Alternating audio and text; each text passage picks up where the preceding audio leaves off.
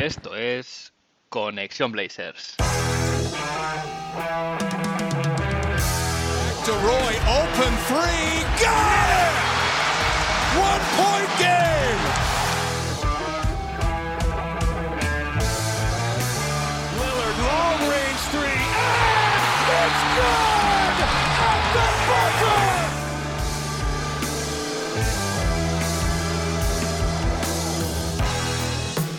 Bienvenidos al episodio 96 de Conexión Blazers. Soy Héctor Álvarez y para empezar la semana bien, toca mirar a Oregón para traerte una dosis de todo lo que necesitas saber del equipo y en menos de una hora. Un rato que se te hará corto. El día marcado en el calendario por todos los aficionados de los Portland Trail Blazers llegó y no decepcionó. Eh, pese a no conseguir el premio gordo, que era el pick 1 y el, el, el jugador que parece que va a ser el generacional, ¿no? Un, caso histórico en la NBA, como sería Víctor Wembanyama, no se consiguió a Wemby, pero sí que se consigue un pick número 3 que, visto las posibilidades que tenía el equipo y el valor de ese, de ese pick, así como el, el historial de suerte de los Trailblazers en la lotería, pues podemos decir que este pick 3 es un éxito. Brandon Roy, de nuevo representando la franquicia en la lotería, de nuevo talismán, mejorando los porcentajes, ganando la batalla a la suerte. Y ahora, como decía, eh, el equipo dispone de un activo muy valioso para moverse en el mercado en esta offseason. Habrá que ver qué hace Joe Cronin con él. Eh, Joe Cronin tiene decisiones que tomar, eh, un dilema, podríamos decir. Y este dilema de Joe será el núcleo central del episodio. Intentaré desgranar las distintas opciones que tiene Cronin para moverse en este mercado según la dirección que quiera tomar con la franquicia. Pero antes, como siempre, vamos a ver qué ha pasado en Rip City esta semana.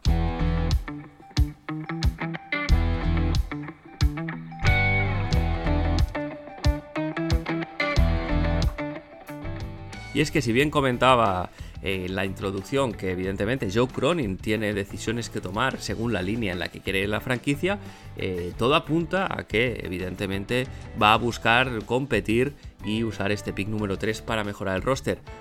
Prueba de ello es este correo que recibieron aficionados de los Portland Trail Blazers que estén suscritos a, las comunicaciones de la franquicia o que hayan sido también, eh, digamos que hayan tenido asientos eh, la pasada temporada en el estadio, recibieron un correo muy claro donde se decía que tras asegurar el pick número 3 del draft, eh, la front office estaba trabajando para mejorar el roster y competir y construir un equipo para competir junto a Demian Lillard. Además, en este correo se habla de de más activos que se tienen, como este pick número 23 de los Knicks, y sale una foto de Dame eh, en el mismo, con lo cual deja bastante clara la intención, por lo menos inicial, de la franquicia de buscar competir y para eso pues sacrificar los picks para traer jugadores veteranos y jugadores diferenciales. Y como ya es eh, normal en estos, en estos compases de la temporada, eh, seguimos con más workouts eh, previos al draft.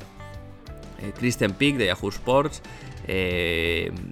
declaraba que Money Bates, este, este jugador eh, bueno, bastante conocido, también bastante controvertido, eh, tras un partido en el Combine decía que se había reunido, no entrenado, eso sí, pero sí que se había reunido con los Portland Trail Blazers.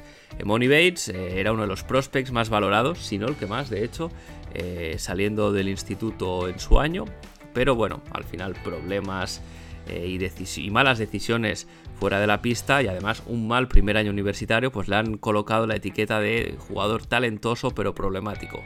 Al final, jugadores de su perfil, de alto potencial pero con riesgo, suelen draftearse en segunda ronda. No sabemos si ese será el plan de Joe Cronin, en cualquier caso, eh, los Blazers disponen de una primera ronda tardía, segunda ronda, si al final, si decidiesen draftearle, tendrían opciones. Y en línea con estos, eh, ¿no? estos workouts, estas entrevistas con prospects, Sean Hiking eh, de The Rose Garden Report reportaba que eh, esta semana, ayer concretamente, hubo workouts en Portland de, de jugadores posibles de ser drafteados. Estos son Tumani Camara de Dayton, Tristan da Silva de la Universidad de Colorado, Nadir Haifi de Le Portel, Daron Holmes de Dayton también, Andre Jackson de Connecticut Colby Jones de Xavier. Y si hace dos semanas se anunciaba que los Portland Trail Blazers habían dado permiso a los Milwaukee Bucks para entrevistar al asistente Scott Brooks para el puesto vacante de head coach en Wisconsin, em, Jake Fisher esta pasada semana en Yahoo Sports publicaba que pese a que Scott Brooks impresionó en, la entrevista, dejó, una buena imagen a la front office de los Bucks, pero Adrian Wojnarowski ya publicaba que los finalistas para ese puesto de entrenador serán Nick Nurse, Kenny Atkinson y Adrian Griffin, que es eh, actual asistente de Toronto, por lo que es, podemos decir ya a ciencia cierta que Scott Brooks será como seguirá siendo el asistente jefe de Chansey Billups en la siguiente temporada.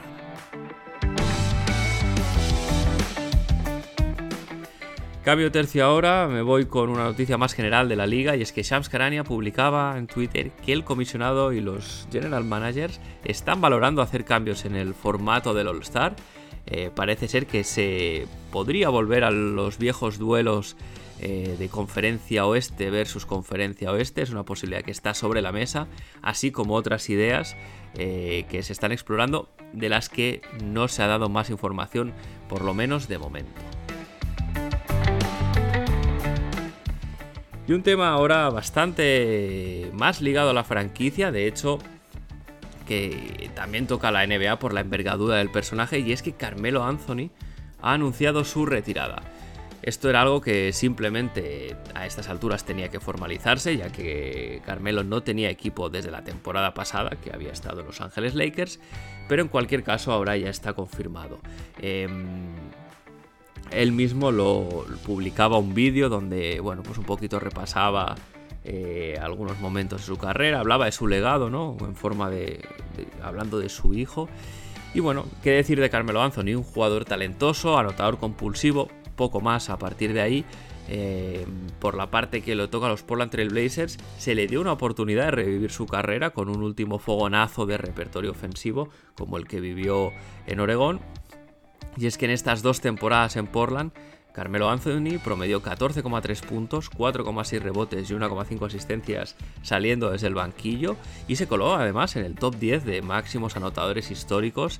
Eh, si recordáis, los Portland Trail Blazers le hicieron un pequeño homenaje por ello, le regalaron un tablero con el número 10, ¿no? se hizo fotos con sus compañeros, etc. En cualquier caso, una gran carrera la de Carmelo Anthony.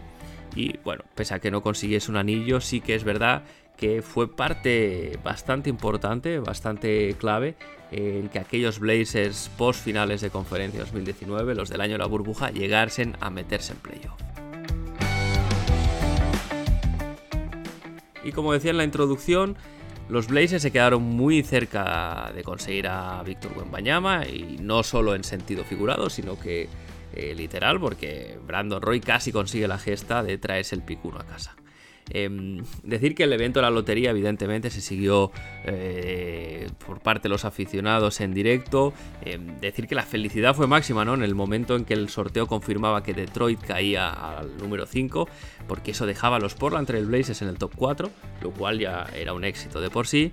Pero cuando evidentemente se anuncia que el pick 3 va para Oregón, pues eh, la felicidad fue contenida por haberse quedado a las puertas de Wemby, pero la realidad es que, como decía en la intro, conseguir eh, la tercera elección es un éxito que supera con creces el resultado esperado, eh, y si no, no hay que ir muy lejos, recordad el año pasado el bajón inicial que hubo teniendo, consiguiendo el pick 7 cuando las opciones estaban situadas a los Blazers en el 6.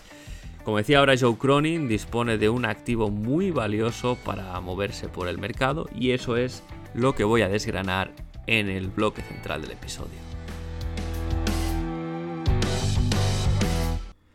Y es que como decía, Joe Cronin ya debe tener su plan sobre qué hacer con este pick número 3 se ha estado preparando desde que acabó la temporada para ello y además por lo que se viene reportando y lo que viene diciendo la propia franquicia, todo parece indicar que se va a buscar moverse en el mercado con este gran activo. Así lo han reportado pues periodistas como Jason Quick de The Athletic o John Hollinger también de The Athletic entre otros. De hecho, se habla que incluso este pick se va a acusar para conseguir a un alero de élite, o sea, ya incluso vamos a la posición que el equipo quiere reforzar. También se ha reportado que los Blazers estarían muy contentos de quedarse con esta elección de draft, en lo que parece más un movimiento o una filtración interesada, mejor dicho, em, de Joe Cronin para no verse en el mercado como alguien que busca un traspaso desesperadamente y de este modo pues no devaluar el pick. Eh, de hecho, en un podcast de The Athletic, Sean Hiking eh, explicaba cómo se vivió esta situación el verano pasado. Y es que en las negociaciones que Joe Cronin tenía con Masai Ujiri, general manager de los Toronto Raptors, por Oji Anunobi, los Raptors parece ser que pedían el pick 7, que acabó siendo Shadon Sharp, eh, a Josh Hart o a Nasir Little y además una primera ronda extra. Eh, también se decía, ¿no? Sean Hacking, que pese a que Demian Lillard hubiese preferido este movimiento, pues eh, en pos de competir ya, se decidió que era pagar demasiado y no se apretó el gatillo. Eso por un lado da tablas a Joe Cronin para no caer en el error de sobrepagar, ya se ha visto en esa situación donde no ha cedido a la presión eh, en la temporada pasada, pero también hay que tener en cuenta que hay que hacer un movimiento, es decir, eh, no sería de recibo lo que venimos viendo últimamente, que es esta patada adelante y esperar a la siguiente ventana de traspasos, eh, bueno, pues un poco esperando una oportunidad que podría no darse nunca o no por lo menos en ese momento. En cualquier caso, ¿qué opciones tiene Joe Cronin? Pues todo dependerá, como decía, de la dirección que busque seguir a nivel de futuro de la franquicia. Em, hay tres grandes líneas que puede seguir Joe. La primera es la de competir, para lo cual habría que traspasar este pick. Em, bueno, este pick y más activos, pero bueno, en cualquier caso, este pick. Eh, otra opción sería reconstruir, lo cual significaría traspasar a Demian Lillard y usar el pick para draftear. Y habría este, bueno, pues esta línea híbrida que sería competir, pero también draftear, algo que para mí es un oxímoron, porque si buscas competir, pues hacerlo con novatos en tu equipo no es la mejor, la mejor idea y de hecho pues ya vimos cómo salió eso la temporada pasada. Voy a desarrollar un poco cada uno de estos tres posibles caminos, eh, como decía, desgranando un poquito todo lo que puede hacer Joe. Em, y empiezo por el camino menos probable, que sería el de reconstruir y traspasar a Dame. En este escenario, eh, eh, al final es un escenario que no pocos aficionados lo, valoran o, lo tienen en cuenta o incluso lo piden. Y la razón es que, evidentemente, el retorno de un traspaso por Demian Lillard, que sería básicamente jugadores, algún jugador joven de valor eh, y evidentemente un camión de rondas de draft, pues esto unido a, a Fernie Simons, a Shadon Sharp y al jugador que se draftee con este pick número 3, pues sobre el papel, eh, sería un núcleo joven potente para competir de cara a unos años, ¿no? A, medio largo plazo. Sobre el papel, este pick número 3 acabaría, se, seleccionaría a Brandon Miller, que además es el arquetipo de jugador valioso en la, en la liga a día de hoy, alero que tira, que defiende, que sabe poner el, balón en el suelo, etc. Y que además es el perfil que concretamente necesitan los Portland Trail Blazers. Em, eso sí, también se habla de que como Charlotte tiene el pick número 2 y ya tiene a la Melo Ball como su pieza central de construcción de la franquicia, parece ser que podrían elegir ellos a Brandon Miller en el 2 y que Scott Henderson, este base superdotado físicamente del, del equipo Ignite de la G-League, podría estar disponible en el pick número 3. De Scott Henderson se dice que es un talento generacional y que pues en cualquier otro draft de no haber coincidido con Víctor Wembanyama, pues Scott sería número uno em, indudablemente, pero bueno, la realidad es eh, que estas cosas, pues una cosa es decirla y otra que se materialice. Yo personalmente no escogería esta vía porque pese al potencial de que parece que tiene Scott Henderson, no hay nada garantizado eh, cuando se trata de jugadores prometedores, no sería el primer bluff que hay en el draft hay lesiones, hay mala adaptación a la liga, es decir, hay muchos factores que hay que tener en cuenta. Em, comentaba Francisco Rivas Ruiz, eh, me dejaba un comentario en Evox que decía, el pick 3 es un regalo y a la vez es un dilema para los Blazers. Dando por hecho que los Hornets seleccionarán a Brandon Miller, ¿no? por aquello que decía de la, de, la Melo Ball, Scott Henderson puede ser una magnífica base para Portland, para que Portland decida construir, reconstruir previo traspaso de Lillard vender ese pick podría ser un error histórico. Yo personalmente no lo veo así porque, como decía, nada está escrito a nivel de talento que se vaya a materializar y que el éxito que se le prevé a Scott Henderson lo acabe teniendo. Y además, aunque cumpliese con las expectativas, sería Scott Henderson, por ejemplo, mejor jugador de lo que es ahora Demian Lillard. Me parece muy poco probable teniendo en cuenta que, bueno, pues Demian Lillard es un jugador top 75 de la NBA, el mejor jugador de la historia de la franquicia, un jugador que es eh, leal y que busca competir y ganar en un mercado pequeño como Portland. Eso es un valor también que hay que, que, hay que darle a Dame. Y bueno, pues evidentemente además el hecho de reconstruir pues significaría eh, hablar de un camino en el desierto, una travesía de 2-3 años, seguro, 2-3 temporadas, eh, con 20 victorias o parecido que, bueno, se dice pronto porque se puede hacer muy largo, ¿eh? se puede hacer una bola muy difícil de tragar eh, de cara al espectador, ver un equipo em, perder casi cada noche por, bueno, pues no, por haber tomado este camino de la reconstrucción. La segunda, la segunda opción, también un poco más probable yo creo que la reconstrucción, pero no la más probable, sería la vía híbrida de la que hablaba anteriormente. Em, esta vía híbrida sería replicar lo que se hizo el año pasado, básicamente, en el evento en que no haya un traspaso que Joe Cronin considere que devuelve el valor que merece el pick número 3, que no es otro que un jugador diferencial, es decir, no estamos buscando jugadores de rotación, no estamos buscando jugadores de rol, se está buscando un jugador diferencial, alguien que eh, estás hablando a nivel All-Star, un jugador que puede eh, dar el salto de calidad eh, que necesita la franquicia.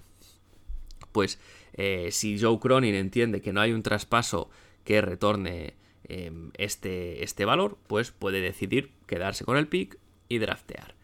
En caso de draftear a Scott Henderson, pues habría un conflicto de minutos con Demian Lillard, Anthony Simon, Shadon Sharp y el propio Scott. Además, no parecen jugadores eh, muy compatibles jugando todos entre ellos. Em, pese a ello, el mismo Scott Henderson, un poco eh, preparando el camino de, todas las posibilidades posibles, como hacen ahora mismo eh, la mayoría de los prospects que se presentan al draft, pues él ha declarado que podría jugar al lado de Damian Lillard y ha dicho concretamente, creo que funcionaría allí también, porque no tengo que ser un jugador dominante con el balón. Cuando me llegue el momento, mataré. Una manera de decir que puede jugar con Damian Lillard, él se ve así y evidentemente pues intenta hacer amigos en todas las casas porque nunca sabe dónde va a acabar. Em, esto, claro, en lo que se refiere a Scoot, de, de si los Hornets se lo dijesen a Scoot en el número 2 y los Blazers a Brandon Miller en el número 3, pues el equipo tendría un alero titular para la temporada que viene, pero siendo un novato es un mal asunto si se busca competir. La vía híbrida al final es muy complicada que funcione, como decía antes, eh, los Blazers de esta temporada son prueba fehaciente de ello, pero incluso los propios Warriors lo han intentado y al final han tenido que tirar de, veteranos porque eh, no los jóvenes, recordad, draftearon a James Wiseman con el número 2, a Moses Moody con el número 6 y, eh, y Jonathan Kuminga también fue un pick top 10 pues con estos tres jóvenes no han sido capaces de meterlos en la rotación y, que den minutos buenos de forma consistente en playoff, ¿no? Entonces, eh, como decía, competir con novatos es complicado. Y la última opción que queda, pues es la de traspasar este pick. Eh, es algo que yo creo, y por todo hace indicar que sin duda es lo que parece que va a pasar. Eh, este pick número 3 y el resto de activos en los que dispone el equipo, le hace Anthony Simons, eh, las primeras rondas que ahora mismo están bloqueadas por el acuerdo con Chicago, pero que se pueden. Eh, Joe Cronin tiene de activos y, material de sobra para desbloquearlas, ya sea la primera ronda de los Knicks, ya sean segundas rondas que se tienen, etcétera, etcétera.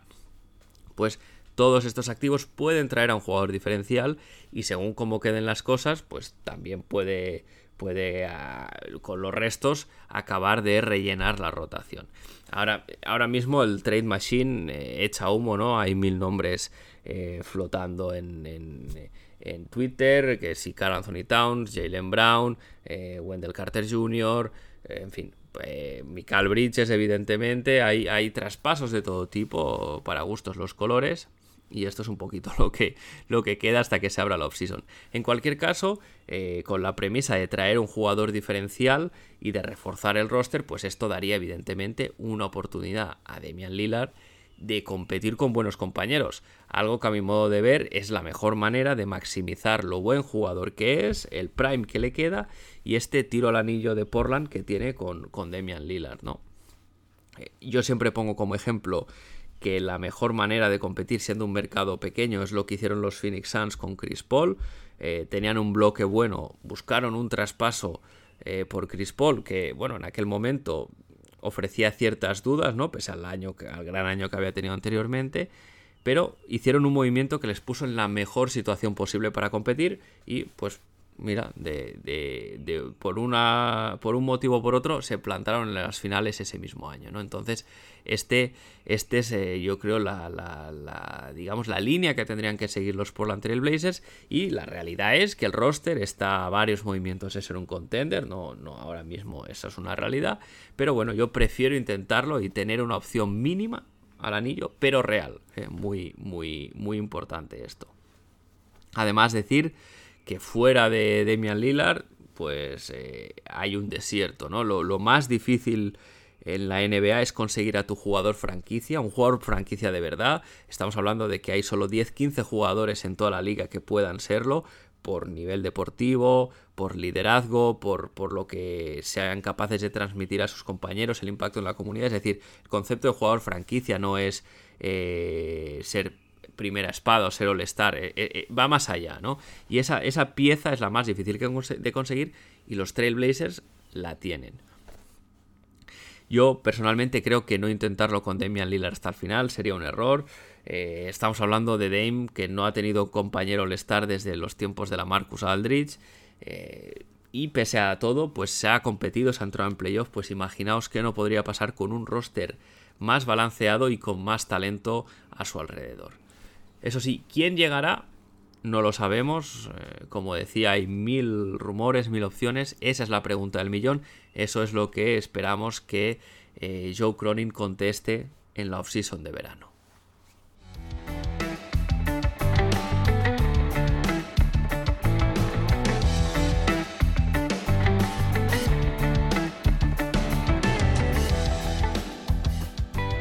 Y con esto cierro el episodio por hoy. Eh, si tenéis algo que decir sobre el podcast, alguna propuesta, comentario, algún tema que queráis que trate, como siempre, no dudéis en contactar. Lo podéis hacer a través de iVoox, dejando ahí vuestros comentarios, a través de la dirección de correo, en conexionblazes.gmail.com, en el Discord de la comunidad de Back to Back y también vía Twitter en arroba conexionblazers.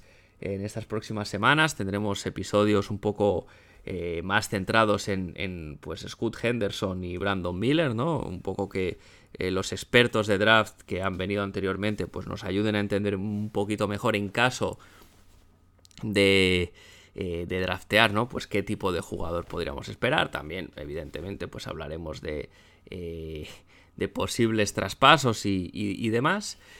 Pero en cualquier caso, si habéis llegado hasta aquí, Gracias por estar ahí una semana más. Si os gusta el podcast, como siempre, recordad, recomendadlo a vuestros amigos, a vuestras amigas.